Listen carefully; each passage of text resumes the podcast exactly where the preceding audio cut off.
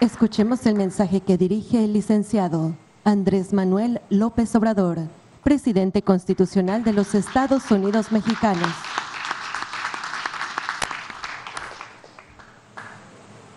Bueno, me da mucho gusto estar de nuevo aquí en la costa, en Huatulco, en Oaxaca, con ustedes, autoridades de los 31 municipios que resultaron afectados por eh, el huracán Ágata. Hace un poco más de tres meses quedamos en hacer esta reunión para evaluar, para ver cómo avanzábamos y eh, les adelanto que voy a regresar, nos vamos a volver a encontrar en tres meses para que sigamos trabajando juntos. Celebro el que la Secretaría de la Defensa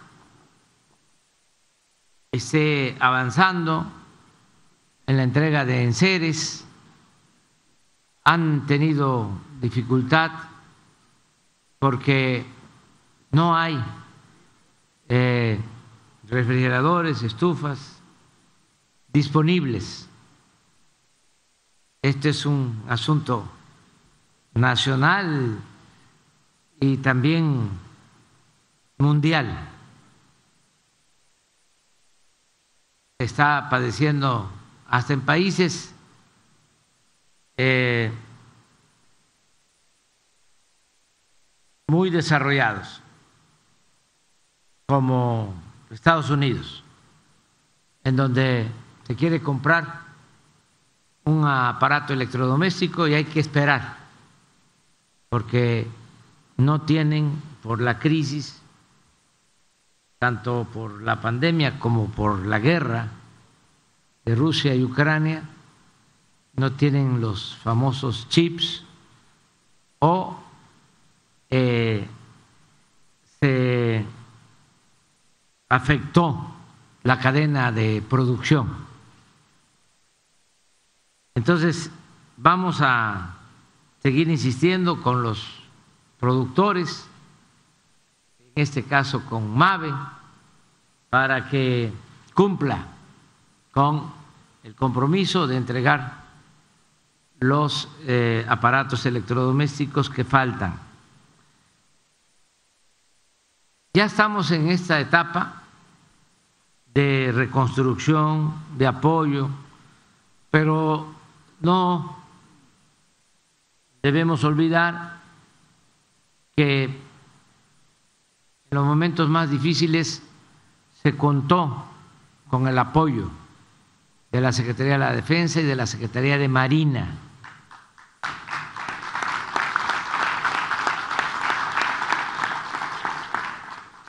Porque ahora podemos eh, conversarlo, pero en esos momentos eh, se trataba de salvar vidas. ¿Qué es lo más importante en una emergencia, en cualquier plan de protección civil.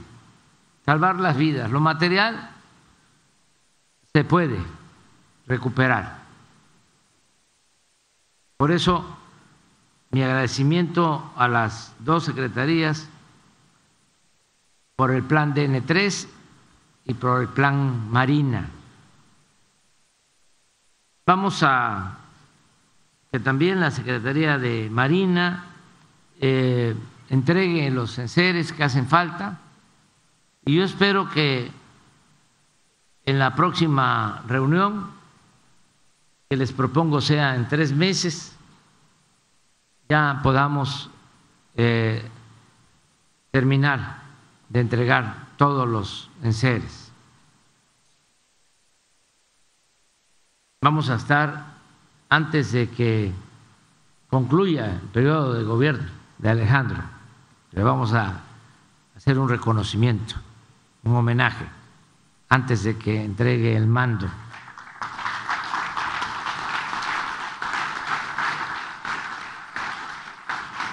Vas a terminar el 30 de noviembre. Decía mi padre, noviembre, bendito mes, comienza con Todo Santo y termina con San Andrés.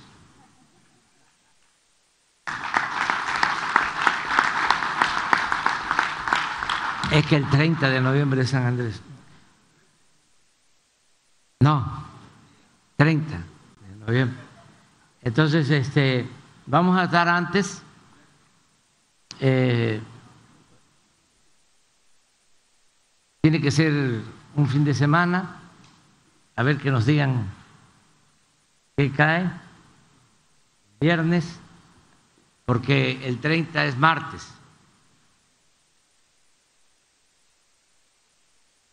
Viernes 25 de noviembre, ¿les parece? Ya quedamos. Mismo lugar, la misma hora. Ya para entonces también eh, van a estar eh, terminados o se va a concluir el programa de los tianguis para el bienestar, para los municipios que hacen falta es un programa de la Secretaría de Seguridad que dirige Rosa Isela Rodríguez. Se ha avanzado, pero faltan estos 13 municipios y se va a concluir. Lo tienen ya este, contemplado incluso para terminar antes, pero eh, tenemos ese, ese tiempo. Luego están todos los apoyos del bienestar, eh, lo que tiene que ver con vivienda, apoyos directos que se están entregando. ¿Ya terminaron?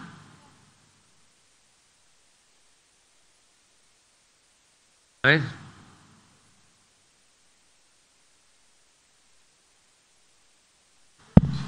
Gracias. Eh, como usted instruyó, se entregaron ya todos los apoyos directos. Antes de los 20 días los recibieron todas las familias que fueron censadas. Ya está entregado el 100% del recurso y el 50% para los municipios en el avance de obra. Muy bien. Este, en el caso de los municipios, eh, según entiendo, son alrededor de mil millones un poco más, y se entregó la mitad, como 500 millones. Es correcto, presidente. Se entregó ya el 50% a cada uno de los municipios. ¿Y está disponible el otro 50%? Sí, hemos hecho el trabajo de supervisión en conjunto con los alcaldes. Eh, nadie ha pasado del 50% ya en este informe que hoy también nos van a entregar ellos a nosotros, ya estaríamos el lunes, si usted no dispone de otra cosa, eh, dispersando los recursos el 50%. Ya estamos listos también para eso. Yo eh, soy partidario de que se les entreguen los recursos faltantes, el 50%, que ya los tengan disponibles y como lo mencionas, que sea a partir de lunes. Hay que pedirle a, Juan Pablo. Ya tenemos los recursos por parte de la Secretaría de Hacienda en el programa, así que ya estamos listos para el lunes, depositárselos. El lunes. El lunes ya lo tienen. Bueno, ese es un compromiso. Les decía yo que viene este Juan Pablo, que es muy importante. Este, además de joven, inteligente, honesto, es el que maneja el presupuesto del gobierno federal.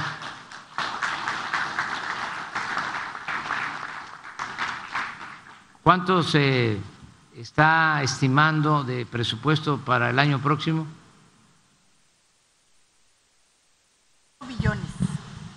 8 billones es el presupuesto que está por aprobarse en la Cámara de Diputados, porque el Ejecutivo envía el proyecto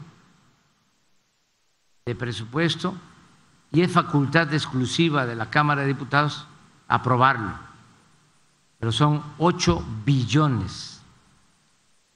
Y la subsecretaría de egresos, que está a cargo de Juan Pablo Devot, es la encargada de ejercer o de distribuir y de asignar esos recursos. Por eso este, está aquí con nosotros, porque ese dinero eh, se obtiene de los impuestos, mejor dicho, de las participaciones, de las contribuciones que se hacen, este, y de lo que se obtiene por la venta de petróleo al extranjero, son todos los ingresos. Ese presupuesto es dinero del pueblo, es dinero bendito. Y lo que nosotros estamos haciendo es que llegue la mayor parte ese dinero a la gente, abajo, a la mayoría del pueblo. Somos 35 millones de familias y podemos demostrar que a 30 millones de familias les llega, aunque sea una pequeña cantidad de ese presupuesto, de manera directa. 30 millones de familias. Porque el que no tiene una pensión, tiene una beca, está en Sembrando Vida, eh, trabaja como servidor público, es maestro, ¿y de dónde se le paga a los maestros? Pues de ese presupuesto, es médico, es enfermera, nosotros como servidores públicos que nos pagan ese presupuesto, soldados, marinos, policías. Bueno, 30 millones y 5 millones también reciben apoyo, porque es como un cerro, como una pirámide. Antes el presupuesto se entregaba arriba, porque decían que si llovía fuerte arriba, goteaba abajo. Eso ya no se aplica. Ahora es de abajo para arriba, porque la riqueza no es permeable, no gotea, no es contagiosa. Dicen también es que si se llena la copa o el vaso, derrama. No, no derrama. Antes se llenaba el vaso, la copa y ponían otra. Y no derramaba nada, no goteaba. Ahora es todo el apoyo de abajo hacia arriba. Pero también a los de arriba les beneficia. Porque si el pueblo tiene ingresos, pues se beneficia el comercio, se benefician las empresas. Además, si el pueblo recibe apoyo,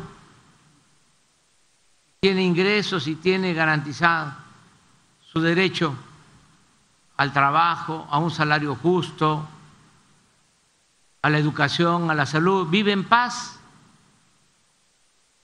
Y eso nos ayuda a todos. No hay cosa mejor que vivir en paz.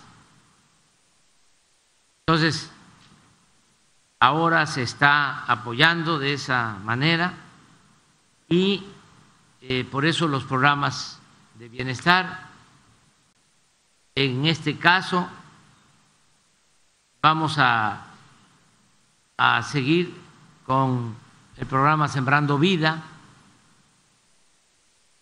Ese programa va a continuar para el año próximo, para eh,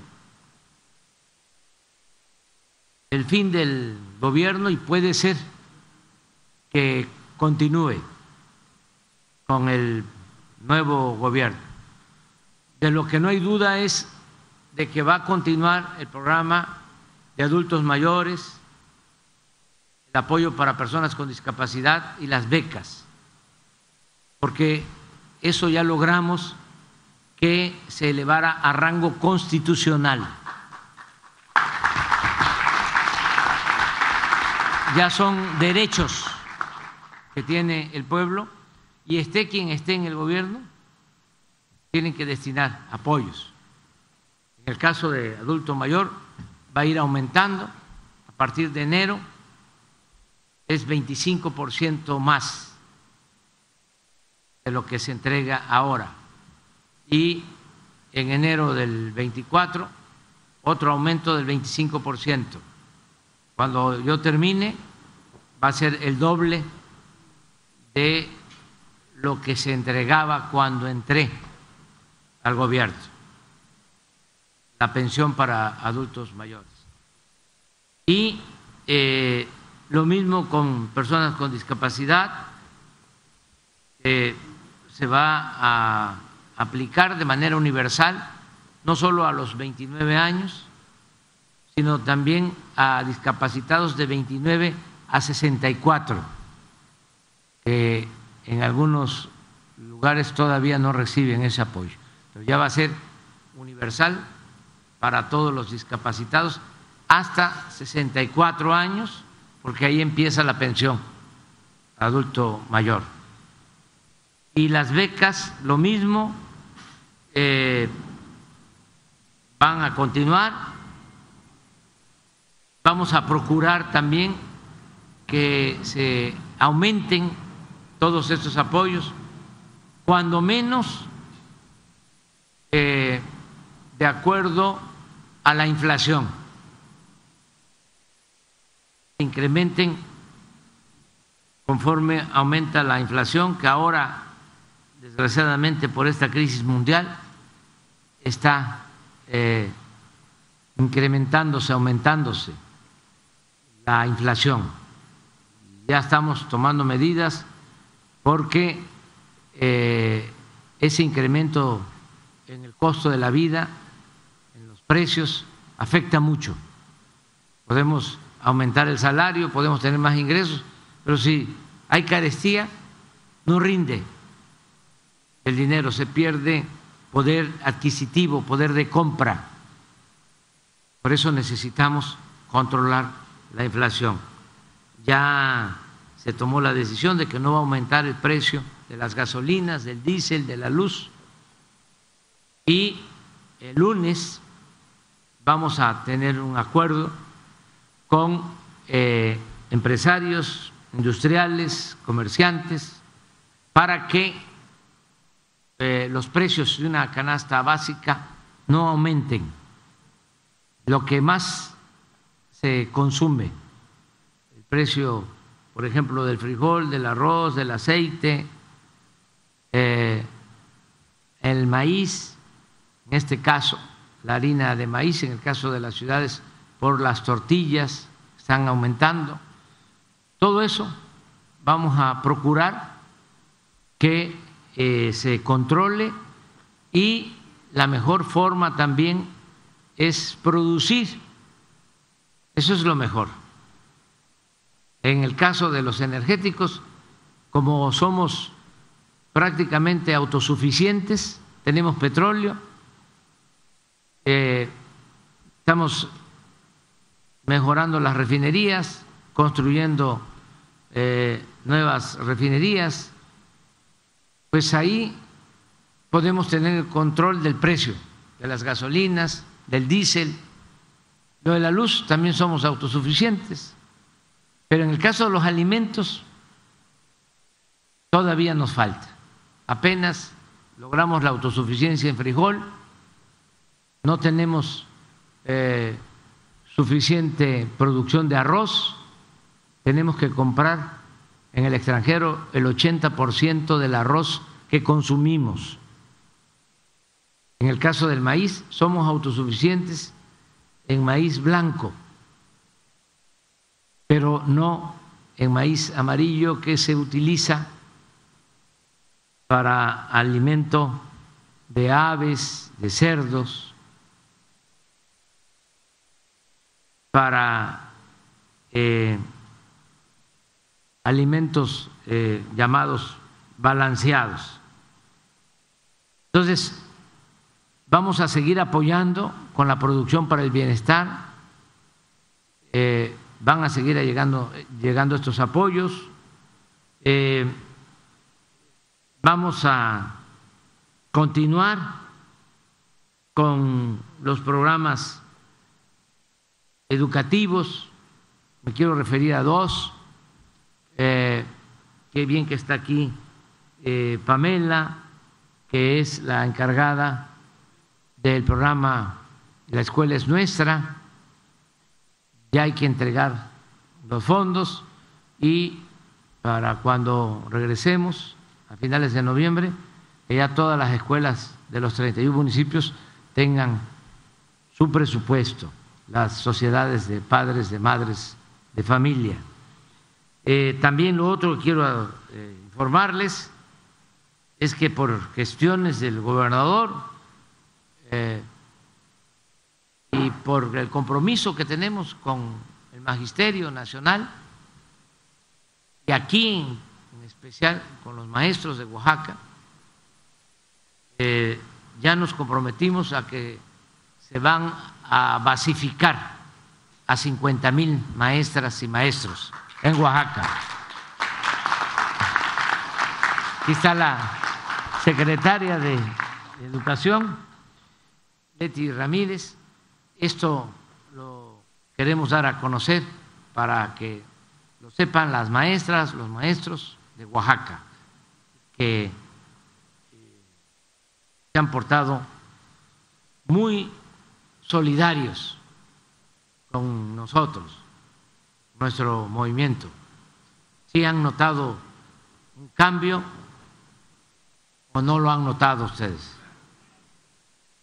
Este, nos entendemos muy bien eh, porque cancelamos la mal llamada reforma educativa y se le da el trato que merecen las maestras y los maestros no eh, se les ofende. Entonces esto ha llevado a que tengamos muy buena relación, que los maestros eh, no falten a dar sus clases. No hemos tenido huelgas, paros, nada, porque eh, reconocemos lo que hacen las maestras y los maestros de Oaxaca y de todo el país. También eh, quiero comentarles que vamos a aplicar, ya se está trabajando, como lo informó Zoe Robledo, vamos a, a llevar a cabo un plan de salud para rehabilitar centros de salud, hospitales, ya se está trabajando en eso. Se van a equipar centros de salud, unidades médicas, hospitales. Eh, no van a faltar los médicos, médicos generales y especialistas en hospitales. Esto no es un asunto eh, sencillo, fácil porque los gobiernos neoliberales abandonaron la salud también con el mismo propósito de privatizar la salud como la educación, pensando de que la salud y la educación son privilegios y no derechos que tiene el pueblo. Entonces, eh, el resultado es que no tenemos los médicos que necesita el país. Fíjense la barbaridad que hicieron. Porque le cerraban la posibilidad a los jóvenes que querían ingresar a las universidades a estudiar, los rechazaban con la mentira, con el pretexto de que no pasaban el examen de admisión. Pero en realidad es que no había cupo, no había espacio, porque no tenía presupuesto eh, la Secretaría de Educación. Entonces, el resultado es que hay un déficit de médicos en el país, médicos generales, y todavía es más grande el déficit de especialistas. Entonces, estamos convocando eh, la última convocatoria que se hizo, eh, se pusieron a disposición 14 mil plazas para médicos. Logramos contratar a cuatro mil. Así está la situación. Pero no nos eh, hemos dado por vencidos, vamos a continuar eh, contratando a todos los médicos que se necesitan. Comenzamos en tres estados, Nayarit, en Tlaxcala, en Colima, ahí ya tenemos 100% de médicos generales y 100% de médicos especialistas. Y vamos a hacer lo mismo en Oaxaca. Eh, ya se está trabajando con ese propósito y yo espero que a finales de este año, a principios del año próximo, ya podamos decir en todos los centros de salud hay médico, en Oaxaca y en los hospitales médicos generales y especialistas. También las medicinas y todo esto eh, de manera universal y gratuita. Atención médica de primera, eh, cumpliendo con lo que establece el artículo cuarto de la Constitución, garantizando el derecho del pueblo a la salud. Entonces, qué bien que está aquí eh, SOE para que eh, en la próxima reunión ya nos informe no solo sobre los 31 municipios de esta región, sino de los 570 municipios de Oaxaca. A ver si ya podemos decir, tenemos todos los médicos, lo que podemos ya afirmar en el caso de Nayarit, que podamos decirlo en el caso de Oaxaca. También aquí les aclaro de que se están contratando médicos no eh, como un asunto solo laboral, mercantil, sino por las buenas relaciones que tiene México, por el amor que le tienen a México.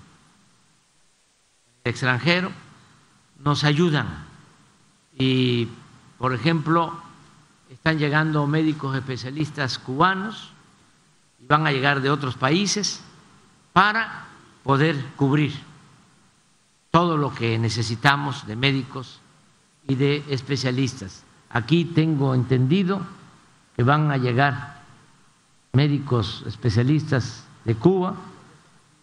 ¿Ya están aquí? Eh, hay actualmente 40, señor presidente, y el lunes llegan 23 más para Oaxaca. Son 63 que están en esta etapa. Ese es el, el, compromiso y esto lo vamos a, a evaluar, lo vamos a revisar en tres meses. Eh, yo recuerdo que en los 31 municipios hay demandas. Por ejemplo, fuimos a un municipio donde dejaron eh, inconcluso un hospital.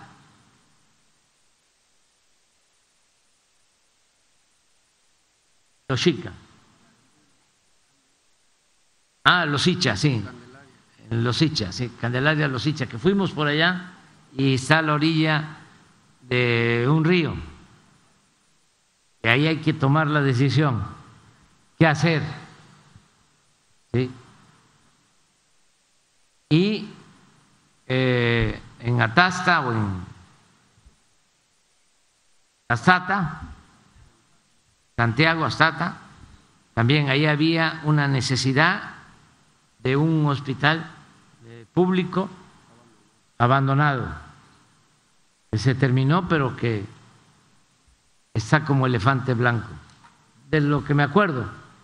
Ya si nos vamos más hacia el istmo, pues este está el de Matías Romero que este se quedó abandonado, se quebró y muchos otros, pues, pero eh, y hay que terminar el hospital de Juchitán. Así es, ¿verdad? Sí lo tienen considerado porque este el ejército, los eh, ingenieros militares nos ayudaron a levantar esos hospitales para atender a pacientes enfermos de COVID, pero hay que terminar de equiparlos sí están trabajando en eso. Sí, estamos trabajando en el de Juchitán para, para pasarlo al, programa y, este, y equiparlo y hacer las otras obras que hacen falta de infraestructura. Muy bien. Y este, lo otro, ya termino, eh, que vamos a revisar con ustedes es lo de los caminos y puentes, para ver cómo vamos. Eh, aquí está eh, Jorge Nuño, que es subsecretario de Comunicaciones, encargado de la Secretaría, porque el ingeniero Jorge Argani, secretario de Comunicaciones, está enfermo. Le mandamos desde aquí un abrazo fuerte y le deseamos que se mejore.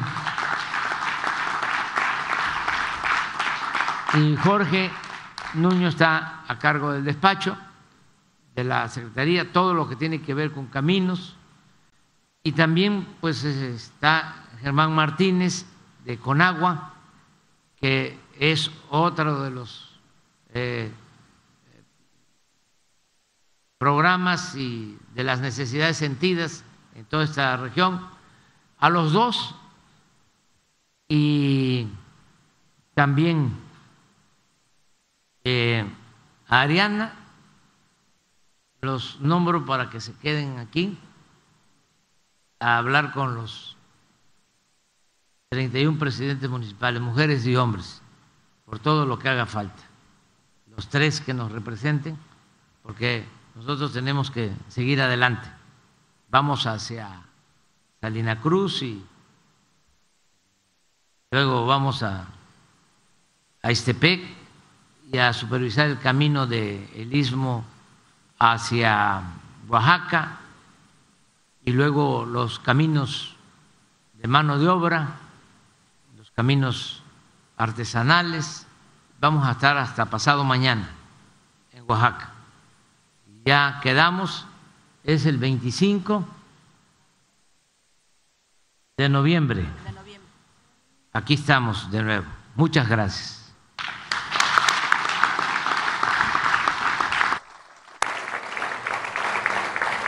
Se les invita a poner